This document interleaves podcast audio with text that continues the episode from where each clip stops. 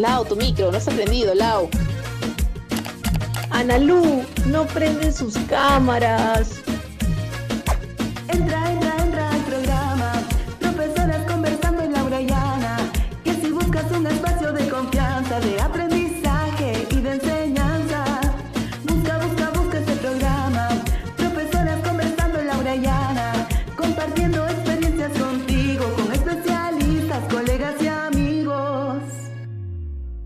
Es Profesoras Conversando, un espacio colaborativo para docentes de educación superior.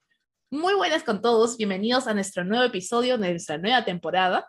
Es nuestra cuarta temporada ya. Laura, ¿cómo estás? Hola, Analú. Buenas tardes, buenos días, buenas noches a la hora que estén escuchando este podcast. Sí, estoy súper contenta porque empezamos nuevamente una temporada de Profesoras Conversando y esta vez pues estamos investigando, estamos eh, innovando, estamos haciendo cosas nuevas porque como saben, a mí Ana Lucía nos gusta hacer cosas nuevas todo el tiempo. Así es. Entonces, cada nueva temporada de Profesoras Conversando representa una oportunidad de mejorar y de probar cosas nuevas. Así es, es muy cierto. Y esta vez hemos decidido ser 100% grabado y editado los episodios, porque también queremos abrir la puerta para poder traer invitados y especialistas de pronto de otros lados del, mundo, eh, que la diferencia horaria no nos ayudaba para que estén en vivo con nosotras, ¿no? Pero en este primer episodio queremos, eh, lo hemos denominado el viaje de las heroínas porque les queremos contar sobre el primer año de profesoras conversando. Para los que nos escuchan por primera vez, este es el episodio que tienen que escuchar para saber cómo nació este proyecto. Y para ello vamos a utilizar una metodología que se llama el viaje del héroe. ¿Y de qué trata esto, Lau?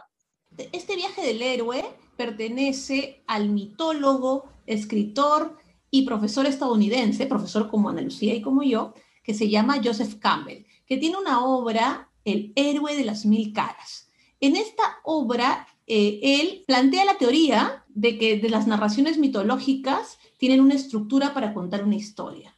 Entonces, de hecho, George Lucas utilizó esta estructura y otros utilizaron esta estructura del viaje del héroe para contar las historias que tanta emoción nos traen, ¿no? Historias que tienen, que son clásicas. Entonces, nosotros también vamos a usar eh, esta estructura que consta de 12 pasos. Entonces, arrancamos en el mundo real.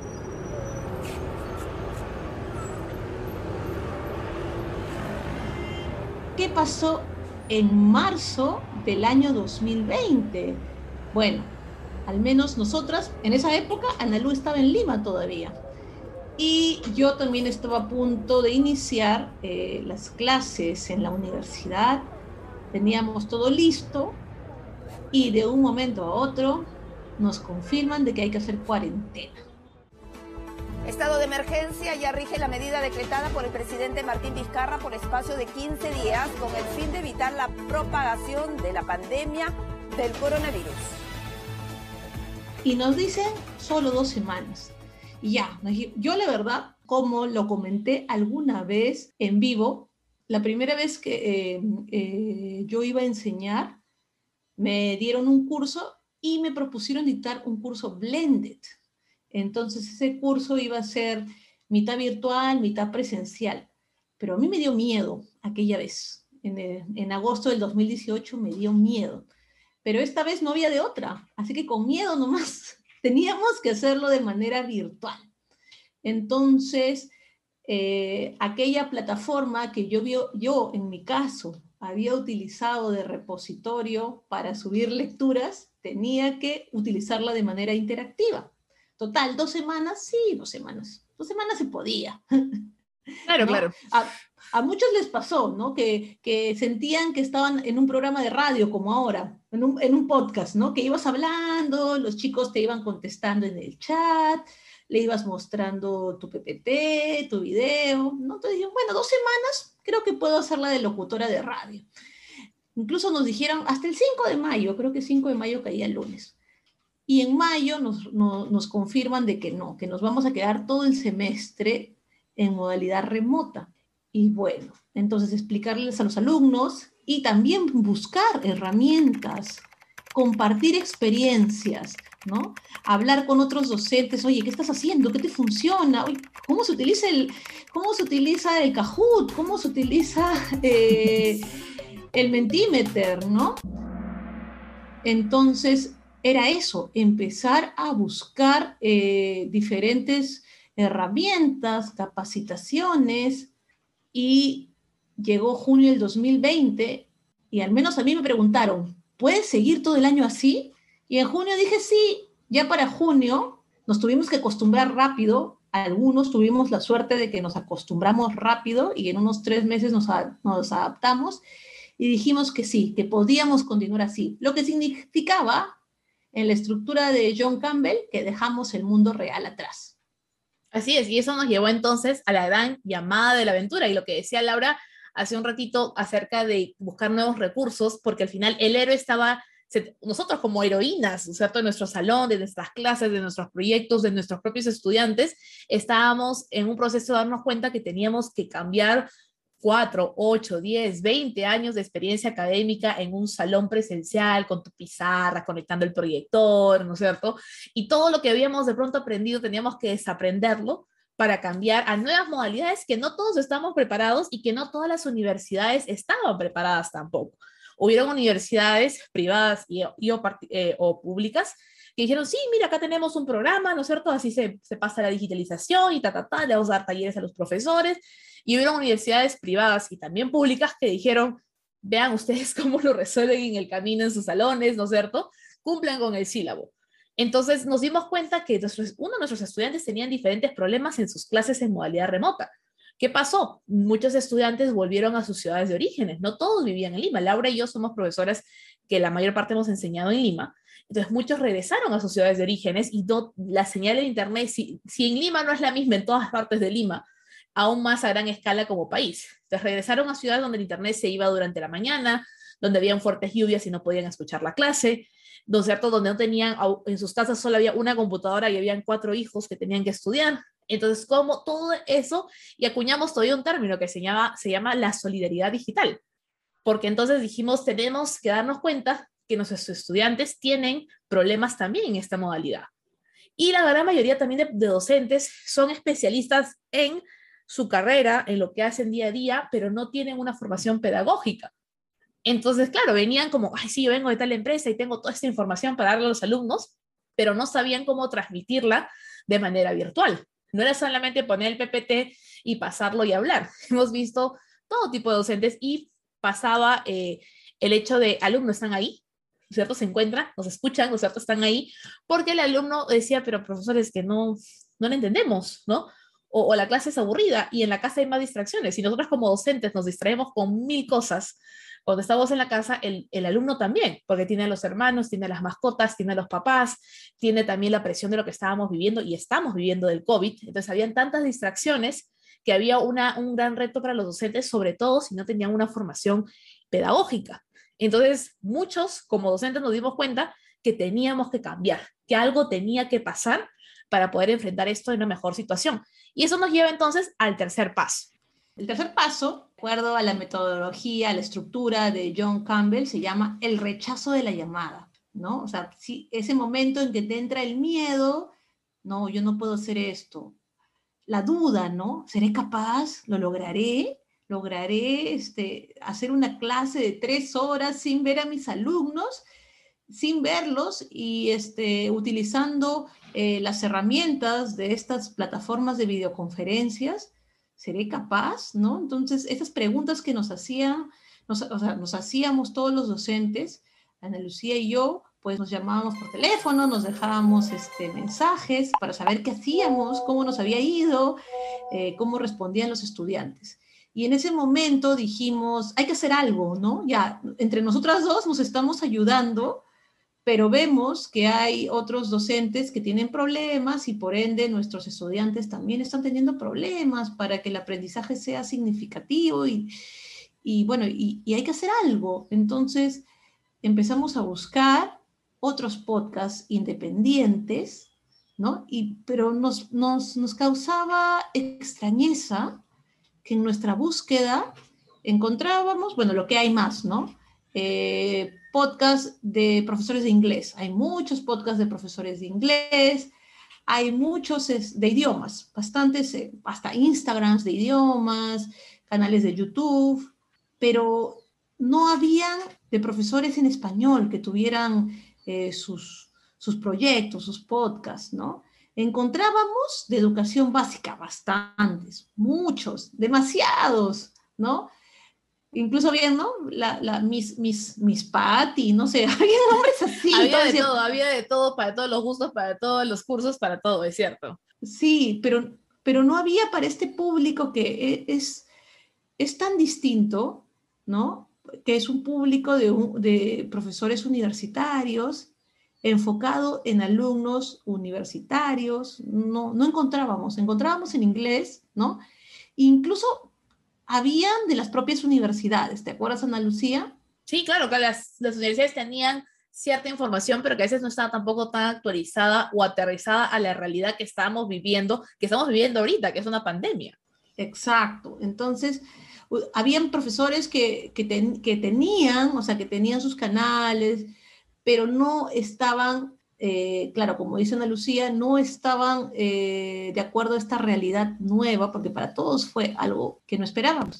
Ahí dijimos, no, bueno, ya, hay que hacer un podcast, ¿no?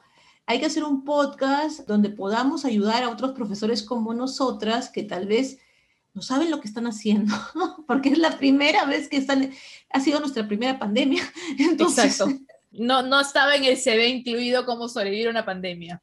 Exacto, ¿no? Entonces, de hecho, también es, es ese miedo que se tiene de, de equivocarse, ¿no? En- no sé por qué en, nos- en nuestro contexto latinoamericano tenemos tanto miedo a, a- a equivocarnos, al fracaso.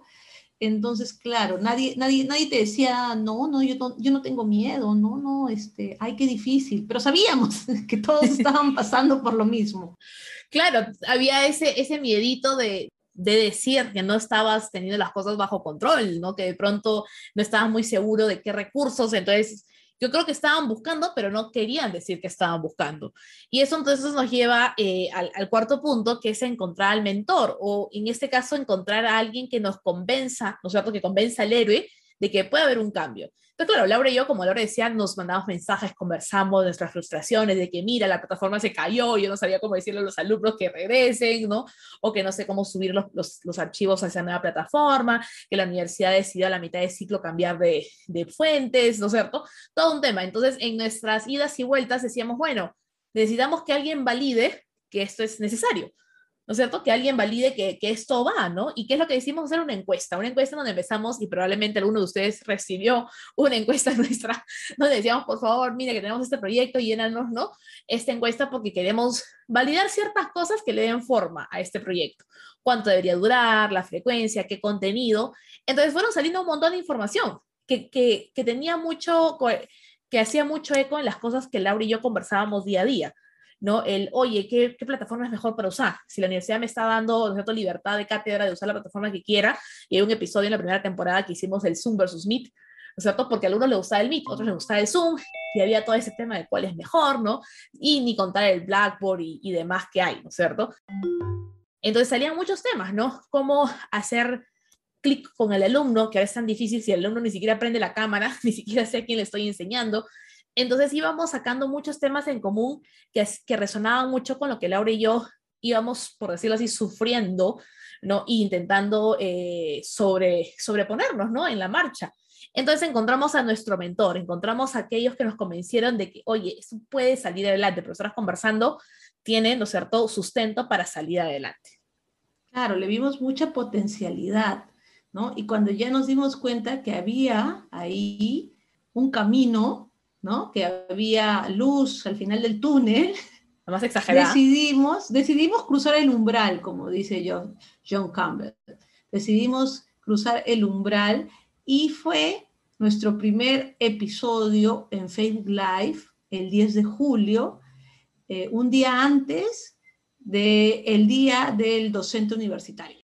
¿Qué tal? Bienvenida a Profesoras Conversando, un espacio colaborativo para profesores de educación superior. Hola, buenas noches. ¿Qué tal? Me llamo Laura Escobar. Soy Entonces, decidimos que Facebook iba a ser la plataforma donde había más docentes como nosotras, porque por el momento a, a veces pensábamos, bueno, y si lo hacemos directamente en podcast, mm, pero no, en, en esa época, en marzo del 2020, todavía no habían tantas personas eh, escuchando podcast. Eso ha cambiado un año a otro.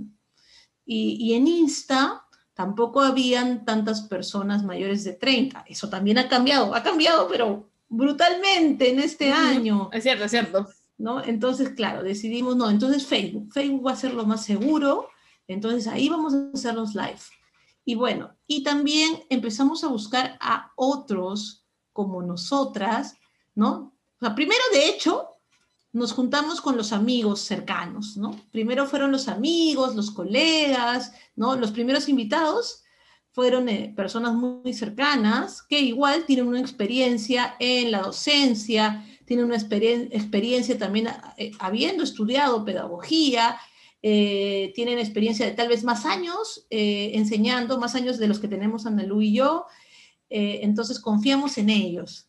Pero en el camino también empezamos a escuchar otros podcasts, a ver otras propuestas y, decidimos también invitar eh, ya para, para septiembre, para cuando terminamos, nosotros, nosotros terminamos la primera temporada eh, los primeros días de septiembre. Entonces dijimos, vamos a hacer un break y volvemos en octubre para buscar eh, nuevos invitados. Vamos a probar trayendo invitados del extranjero y también vamos a probar, vamos a salir de, de esa zona de confort. Eh, va- ya no, eh, vamos a buscar nuevos invitados eh, para hablar de nuevos temas.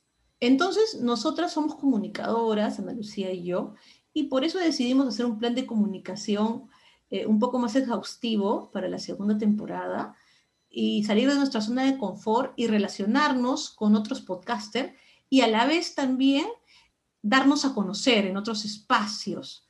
Entonces también hicimos nuestras notas de prensa y empezamos a enviar a diferentes medios de comunicación. Y tuvimos la suerte de que, de, que respondían a nuestro llamado al cruzar el umbral. Entonces estuvimos en radioprogramas, estuvimos también en otros espacios eh, donde pudimos hablar de cómo era ahora la educación eh, remota en entornos digitales. Entonces, hicimos eso. No solamente grabábamos los viernes, sino que lo acompañamos de otras acciones para que conocieran este espacio colaborativo. Así es, y bueno, como todo camino, eh, siempre hay pruebas, ¿no es cierto? Siempre hay gente que se une y bueno, cada uno en su viaje también a veces tiene enemigos también, ¿no? Pero hablemos entonces de las pruebas, ¿no es cierto? Eh, porque uno avanza y la, cuando uno va avanzando un trecho, los que han hecho alguna vez caminata, no se vuelve a ser más difícil la, la cosa, ¿no? Uno empieza así todo lleno de energía, diciendo, miren, ¿cómo voy a lograr esto? Y en el camino a veces uno se va cansando también, ¿no? Por ejemplo, nosotros teníamos un programa eh, semanal en vivo y la, una de las pruebas era siempre encontrar un especialista que valide nuestra experiencia.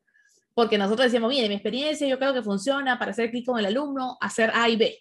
Pero necesitamos que un especialista, alguien que haya hecho estudios, que que tenga todo ese conocimiento, diga, eh, es cierto, ¿no? Y una parte muy interesante del, viaje del héroe es que la ayuda a veces llega de los lugares más inesperados y encontramos gente que nos decía, oye, yo tengo un amigo que puede venir, conozco tal especialista que también puede venir al, al, episodio, o te puedo conseguir tal información, o mira, te paso el dato de tal lugar donde pueden hablar. Entonces estaban nuestros colegas y ex compañeros que se empezaron a dar cuenta de cómo Profesoras Conversando iba creciendo. ¿no? Y entonces fuimos captando la atención, la participación y la colaboración de un público de nicho de profesores y también de personas vinculadas a la educación porque no necesariamente, y eso lo, lo, vimos con Laura, me acuerdo en la primera temporada, no necesariamente nosotras ahora desde la educación virtual le hablábamos al estudiante, le hablábamos a la familia del estudiante también. Entonces teníamos muchas mamás conectadas que nos decían, es cierto, mi hijo habla en clase y suena el gallo, está la tetera que suena, el bebé llora en el otro cuarto y también es parte de la experiencia de educación virtual que hay hoy en día.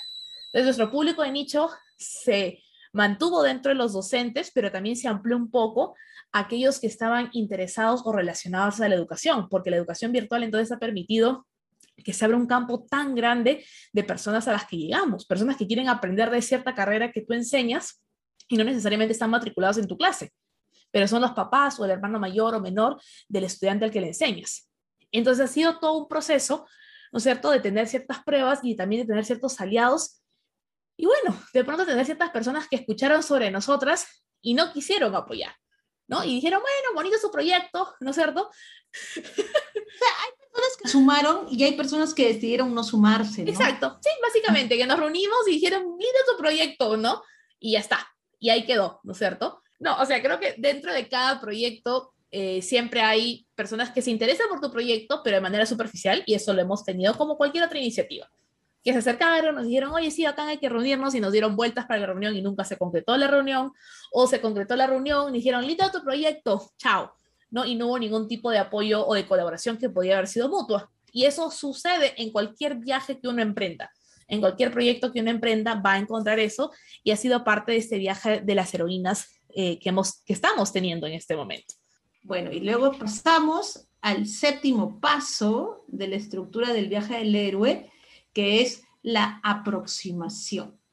La aproximación, bueno, se refiere a que él ya está pasando, el héroe ya está pasando varias pruebas, ya está pasando varias, varias, eh, bueno, ya está conociendo, ya, ya, está conociendo sus límites, porque de eso se trata. El héroe empieza eh, tal vez con poca experiencia y mientras avanza paso a paso, va acercándose a lo desconocido. En nuestro caso, pues decidimos dar un paso más. Aparte de los programas de los viernes, aparte de conocer a nuevos podcasters y de hablarle a los eh, medios de prensa, a los medios de comunicación de nuestro programa, decidimos también escribir un artículo para eh, una revista eh, académica, una revista del Instituto de Docencia Universitaria de la Universidad Católica del Perú, la revista en blanco y negro. Sacó una convocatoria, nosotras teníamos un par de meses al aire, ya teníamos algo de ocho programas y dijimos, bueno, hay que escribir, hay que sistematizar esta experiencia, hay que consolidar esta experiencia en un artículo.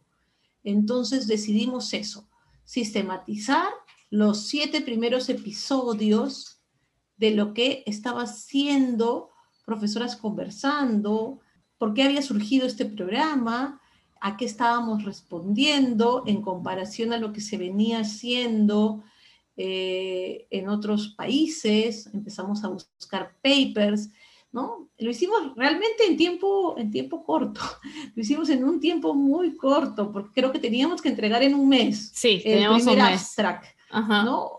Teníamos que entregar en un mes y en otro mes nos contestaban y a los 15 días teníamos que entregar el artículo completo. Entonces dijimos, ya, sí, hay que hacerlo, hay que hacerlo porque eh, igual es importante dejar memoria de lo que se hace. Con Ana Lucía pensamos de que siempre, bueno, a ambas nos gusta escribir, por eso que también hemos escogido esta estructura del viaje del héroe, que es de un escritor eh, como John Campbell, eh, que bueno, que él hizo un libro que se llama El héroe de las mil caras. Entonces decidimos también nosotras eh, ser protagonistas de nuestra historia por escrito. Entonces hicimos también un artículo y nos aceptaron. O sea, lo, lo bonito de esto fue de que lo presentamos, en octubre nos aceptaron y ya para diciembre entregamos, el, o, o antes creo, ¿no? Noviembre entregamos Noviembre. el artículo completo y ya para, para Enero. diciembre, enero ya estaba publicado, ya, tenía la- ya teníamos nuestro primer artículo publicado. Y es eso, ¿no? Eh, seguir como, como, como estos héroes mitológicos, ¿no?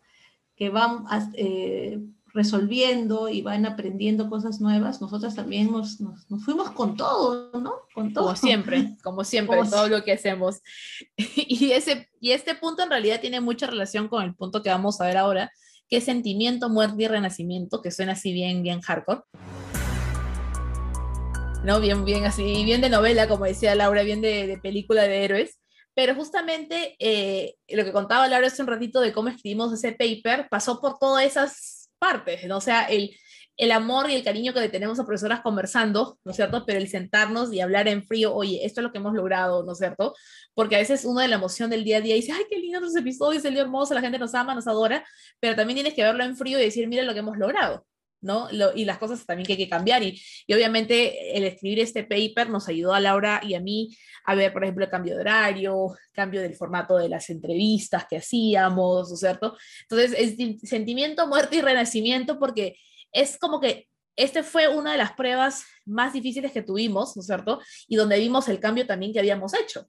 ¿no? Porque nos dábamos cuenta de cómo habíamos cambiado nosotras, aquellos que seguían, que continúan siguiéndonos en el programa, ¿no es cierto? Y en Profesoras Conversando, cómo veíamos el cambio también, y, y también el muerte en el sentido de, pues, dejar atrás algunas cosas con las que comenzamos para renacer de una manera diferente, reinventar el episodio, reinventar el contenido también que presentábamos, ¿no? reinventar qué cosas decíamos. Siempre empezamos, Clara, nosotras, por ejemplo, eh, que no íbamos a hablar de ninguna universidad directamente, a pesar de que las dos trabajábamos en universidad eh, no trabajamos en universidades, nuestros invitados también trabajan en universidades, ciertas cosas que dejamos de hacer, ciertas cosas que continuamos haciendo, ¿no?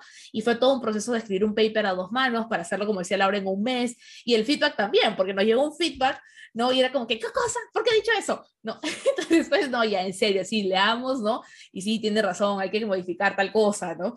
Entonces, este, por ejemplo, había un abstract, el abstract estaba en inglés, ¿no? Y pusieron ahí el comentario, corregir el inglés. Y yo, excuse me, no. Entonces yo, perdón, yo sacando mi maestría en inglés, perdóname, quiero ver tus credenciales, ¿no? Entonces, claro, pero de ahí revisando el abstract, ya, ok, bueno, sí, creo que hay un error por aquí y otro error por allá. Entonces, igual, ¿no? Hay cosas en el contenido de validar cierta información que de pronto no nos dimos cuenta en el momento que estaba bien validada y todo eso te ayuda, te, te ayuda a formarte y, te lleva en ese viaje, ¿no? De seguir mejorando, de seguir cambiando, de seguir ampliando tu, tu mirada en ciertas cosas que, que vas efectivizando. Y entonces, luego del sentimiento, muerte y renacimiento, que es bien trágico, que suena así bien, bien trágico médico, ¿qué viene entonces, Lau? La recompensa. Chan, chan, la chan, recompensa, obviamente, porque claro, todo esfuerzo trae una recompensa. Y bueno, y no fueron una, fueron varias recompensas. Entonces, empezamos también al mes, empezamos siendo expositoras para talleres en la Municipalidad de Lima Metropolitana. Tuvimos la oportunidad de tener dos talleres al principio, en, en fines de julio y en agosto. Eh, salimos en radioprogramas, en, fuimos la buena noticia en un programa de radioprogramas. También nos invitaron a colaborar en el portal web comprometidos con la educación del diario El Comercio y también tuvimos la oportunidad de internacionalizarnos. Yo siempre le digo eso a mis alumnos, que es importante que ahora que estamos trabajando en entornos virtuales, tengamos, eh, ya, ya no tenemos fronteras, pues entonces no le tengamos miedo a la internacionalización, no hay que tenerle miedo. Los que nos están escuchando, de verdad, ahora es mucho más sencillo la internacionalización porque uh -huh. podemos comunicarnos con otros docentes, con otros especialistas. Entonces, eh, utilizando las redes sociales, eh, llegamos a tener una conversación muy interesante con el colectivo desde Mujeres de México y pudimos dar un taller, o sea, dimos un taller internacional para mexicanas, ¿no? Para politólogas. O sea, y, ni más ni menos, ni más ni menos es. que para politólogas.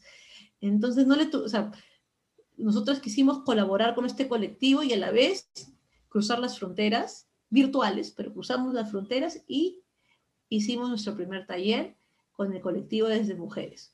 Bueno, y como nos gustó esa experiencia de ir a México, eh, también apareció otra experiencia para estar en un congreso de tendencias eh, de la Facultad de Diseño y Comunicación de la Universidad de Palermo en Argentina. Y también mandamos nuestro abstract y también nos aceptaron para estar en una de sus mesas. Fue súper interesante estar en esa mesa porque estábamos hablando nosotras de marketing del docente, el marketing digital del docente, y otros hablaban de otros temas relacionados al marketing, pero, o sea, es llevar la educación, ¿no? La educación es transversal a diferentes temas. Uno de ellos es el marketing. Porque es bonito cuando te llaman, ¿no? O sea, es bonito conseguir lo que uno quiere, pero también es bonito cuando ves que estás logrando cosas y te empiezan a llamar.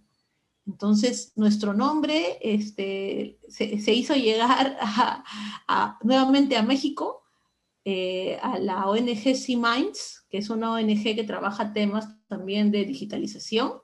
Entonces, fuimos sus socias en difusión para un proyecto que ellos estaban realizando con el BIT. El proyecto, eh, pues, era, empezó este año, en febrero, y era para, era un proyecto regional eh, para saber cuánto conocían los profesores de educación básica sobre la protección de datos de sus estudiantes.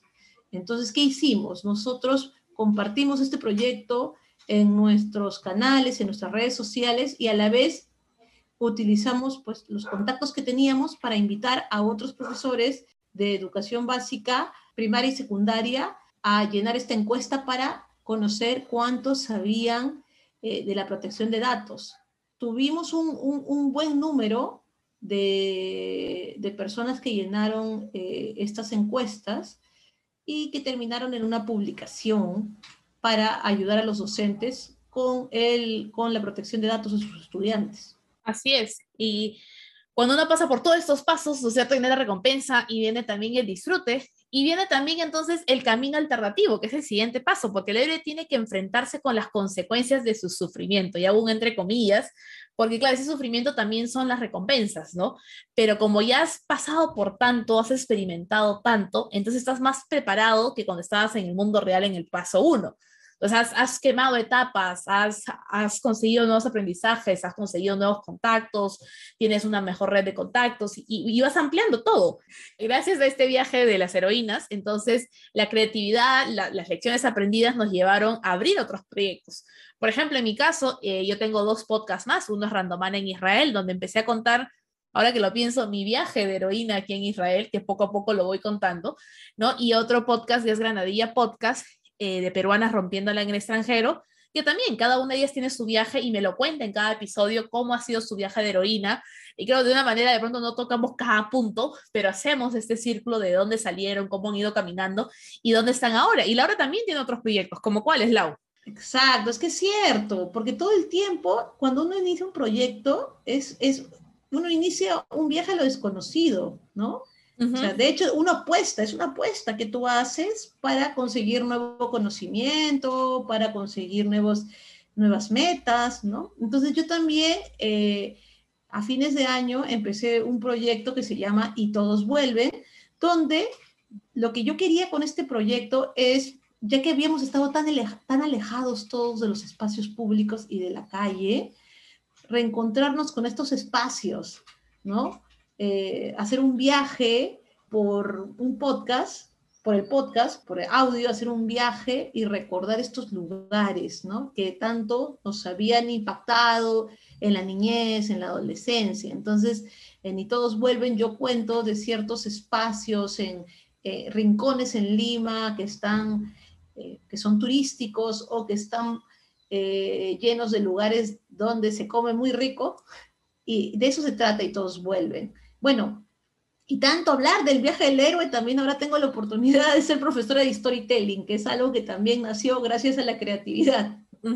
Es muy cierto, y justamente eso es lo que, a lo que nos lleva todo este viaje, ¿no es cierto? Pero nos faltan dos pasos más. ¿Cuál es el paso número 11, Lau? La resurrección, por supuesto, porque el héroe, como ustedes saben, le ha pasado de todo, ha, ha muerto, ha vuelto a nacer nuevamente, ha resucitado, y cuando resucitan, pues a la fecha nosotras tenemos, chan, chan, chan, chan, ya tenemos más, ya tenemos más. Hemos terminado tres temporadas, eh, en total hemos hecho unos 32 episodios y hemos contado con invitados nacionales e internacionales. Hemos tenido invitados de Colombia, hemos tenido invitados de México, hemos tenido invitadas que han llegado hasta la Antártida, ¿no? Ha ido incluso una bióloga a contarnos que estuvo en la Antártida.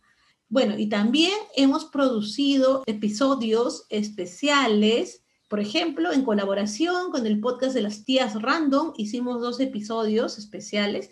En uno hablamos de educación sexual, no tan importante, porque realmente, aunque nosotros enseñemos diferentes temas, también tenemos que preocuparnos por nuestros estudiantes, ¿no? A veces pasa, a veces pasa y nos damos cuenta de que la educación sexual está muy olvidada en nuestro país y por eso que suceden las cosas que suceden, embarazos adolescentes, abortos, enfermedad de transmisión sexual, porque hay miedo de hablar de educación sexual. Entonces tuvimos un episodio con, con las tías random que son mamás eh, que no son profesoras, pero son mamás y, la experiencia ¿no? de, que tuvimos nosotras desde que éramos estudiantes y ahora como profesoras y es como mamás. Y otro episodio también donde hablamos eh, sobre el Día Internacional de la Mujer y le dimos la voz a muchas mujeres. Nosotros abrimos nuestras redes sociales para que todas aquellas que quisieran contaran sus historias del éxito, porque el éxito se mide de diferentes maneras, ¿no? Se mide desde si haces una maestría, eh, si te casas, si tienes hijos, si decides no tener hijos, si decides no casarte, eh, si cuidas tu salud. Entonces aprovechamos el Día Internacional de la Mujer para oír la las voces de otras mujeres como nosotras. Bueno, para fines de febrero también asumimos un nuevo reto y organizamos nuestro primer taller pagado. Entonces, en este taller, ahí pusimos, este, nos pusimos como asesoras de venta a conseguir clientes para este taller. Porque igual, chicos, no es, chicos y chicas, no es tan sencillo, ¿no? Como parece. Hay, que, dentro de un proyecto, eh, hay que asumir diferentes roles. Entonces, en, ese, en esa ocasión asumimos el rol de, de asesores de venta. Y, pero llegamos a, a desarrollar este taller de marketing digital e incluso desarrollamos un manual de buenas prácticas. Ese también fue otro reto. Decidimos ya, hay que darles a, estos profesores que se inscriban eh, un plus por haberse inscrito en ese taller. Entonces le dimos un manual de buenas prácticas que también es un consolidado de lo que hablamos en el programa viernes a viernes. Y algo también nuevo que hicimos, cada, cada temporada nosotros teníamos una canción de al inicio y al cierre del programa, ¿no?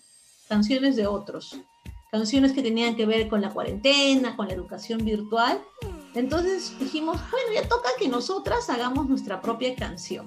Comienza una vez más las clases virtuales de la mañana. Tengo asegurarme que internet no se me vaya y eh, con la ayuda de Karen Mendoza, a quien le mandamos un fuerte abrazo, esperemos que escuche este programa, eh, pues nos ayudó a producir una canción. Y a la vez también salió tan buena la canción que dijimos, bueno, hagamos un videoclip. El cual lo pueden encontrar en nuestro canal de YouTube como Diario del Docente. Entonces involucramos a otros amigos del programa y a los escuchas a las personas que nos escuchan a participar del videoclip. En total participaron 16 seguidores y aliados del programa. Entonces, fue muy bonito, fue muy bonito iniciar nuestra tercera temporada con un videoclip. Así es. Y han sido 11 pasos muy interesantes que nos han llevado, por ponerlo así, subidas y bajadas que todo viaje tiene. ¿No es cierto? Y cuando uno termina un viaje, para los que alguna vez han hecho pues un trekking, ¿no es cierto? Yo me acuerdo la primera vez que hice un trekking así bien fuerte fue cuando fui al Pastoruri. Y claro, uno, yo nunca había estado en altura, nunca había hecho un trekking de ese nivel, y cuando llegas a la cima dices, por favor, experta soy. ¿no? Y uno aprende que, oye, que en altura tienes que abrigarte bien. Me acuerdo que me decían camina en zigzag, ¿no es cierto? No tomes mucha agua porque te llenas igual y al final es todo un tema, ¿no es cierto? Entonces, todas esas cosas vas aprendiendo y terminas y regresas a casa con una sabiduría que cualquier persona puede utilizar, que puedes compartir lo que ya has aprendido. Entonces, luego de tres temporadas, luego de como lo hemos ido contándoles, eh, tantas experiencias dando ponencias, dando talleres, dando asesorías, creando nuestra propia canción, nos ha dado un nivel de humilde, humildad aparte de sabiduría en el tema, que nos permite entonces seguir una cuarta temporada con muchas más cosas. ¿No? Por ejemplo, eh, las cosas que hemos aprendido yo, por ejemplo, que he aprendido profesoras conversando y que es algo que me gusta mucho, es el tema de, la organización, o sea, del project manager, ¿no? De, organizar un proyecto, de cómo lo llevas a cabo en todo ese proceso. Y es algo que me ha abierto puertas para trabajos, para hacer mis propios proyectos. Hicimos un ponte vacunatón que estamos acompañando y lo hemos mencionado hace un rato, pero el ponte vacunatón, creo yo, Lau, es la traducción de tres temporadas de mucho esfuerzo en coordinación, en, entrevistas, en llamadas, en hacer una red de contactos. Y esto lo estamos contando porque creo que nadie sabía de cómo fue la, la, organización del Ponte Vacunatón, que Laura y yo dijimos, ya bueno, mira, si en dos días no encontramos como que el 70% de los invitados que necesitamos para llenar 36 horas de transmisión no sale, a esto no sale. Y pasaron creo que 24 horas y Laura y yo, oye, como que ya tenemos como que el 75% y recién vamos el primer día, ¿no? Y oye, sí, ¿no? Y seguíamos llamando y se empezó a juntar gente, porque me acuerdo, y, y si Hilda escucha este episodio, la invitamos a Hilda para que hable justamente de por qué eran importantes las vacunas en personas con discapacidad y no pasó ni media hora e Hilda me decía, tengo tres más, ¿ah? Tengo tres más para que hablen de tal cosa tal cosa. Y yo, basta, Hilda, se me está llenando el programa, ya no tengo espacio para otras personas que faltan confirmar. Pero justamente creo yo que el Ponte Vacunatón ha sido nuestra, nuestra traducción de tres temporadas de tanto esfuerzo, tanta coordinación, tanta red de contactos, que nos ha llevado a darnos cuenta que todo lo que hemos aprendido se puede poner en práctica en proyectos de mayor envergadura también. ¿no? Así que los que nos escuchan, los invitamos a que nos busquen Ponte Vacunatón. Estamos en el Facebook. Eh, y, está también un podcast súper largo que junta las 36 horas, donde van a poder escuchar contenidos de calidad sobre la, la vacunación, sobre el COVID. Trajimos especialistas de todos los temas. Y ese fue el regreso con el elixir, ¿no? El regresar con toda esa sabiduría, con todo ese conocimiento, todas esas lecciones aprendidas, eh, a, lo que podemos hoy día ponerlo en práctica en diferentes cosas que queramos hacer. Sí, sí, toda la razón, Ana Lucía. Es cierto, ¿no? De un momento a otro, todo lo que ha pasado, ¿no? Ha pasado un montón de cosas. Yo estoy sorprendida, ¿no? De, de, haber empezado en el 2020 con, con temores y, ir añadiendo nuevos retos y ir superándolos y ir en el camino teniendo nuevos aliados, nuevos amigos del programa, eh, eh, tener presencia en medios de comunicación, escribir un artículo, hacer talleres. Hemos tenido auspicios también. Nos ha auspiciado Meraki Cupcakes and Cakes, que desde el primer episodio dijo yo los voy a auspiciar y ha estado con nosotros, hemos sorteado cupcakes, creo que todas las temporadas siempre hemos estado sorteando cupcakes para regalar a nuestros seguidores. Y, y todas esas cosas son eh, el producto de, de este viaje, que Laura y yo comenzamos creo que a finales de mayo del año pasado, del 2020, uh -huh. in, o sea, informalmente, ¿no? Informalmente. Y el tiquete, el tiquete de viaje era para el 10 de julio del 2020, ¿no? Ya es, vamos más de un año en este proyecto y a los que nos escuchan, a los que nos siguen escuchando, eh, gracias por acompañarnos sí. en este viaje, gracias por ser nuestros tripulantes. Laura y yo somos piloto y copiloto, no sé si, no sé si, si ha sido un poco accidentado, hubo turbulencias por ahí, Gracias por acompañarnos en este viaje. Como todo buen viaje, nosotras íbamos avanzando y tal vez un poco con bastantes ideales, ¿no? Porque eso es algo que nos caracteriza a Ana Lucía y a mí, que somos personas muy idealistas. Entonces vamos probando y bueno, y también confiamos en, eh, también no es posible hacer un viaje si no tienes un buen compañero, ¿no? Entonces creo que confiamos, tenemos, tenemos, somos amigas, también somos colegas, entonces confiamos mucho en lo que la otra este, da al programa. Hay días en que tal vez este, no confiamos mucho en nosotras mismas, pero sabemos que la otra está ahí para, para, para empujarnos uh -huh. y eso es importante y, y sí, pues eh, los animamos a continuar de tripulantes, de pasajeros, de profesoras conversando. Tenemos todas las redes sociales abiertas. Uh -huh. eh, los que se quieran sumar, los que quieran subirse a este viaje, de las heroínas, por favor. Nosotras encantadas de seguir sumando más aliados, ya sean profesores, estudiantes o, o personas que también están apasionadas y comprometidas la, eh, por la educación como nosotras. Les prometemos que no se van a aburrir.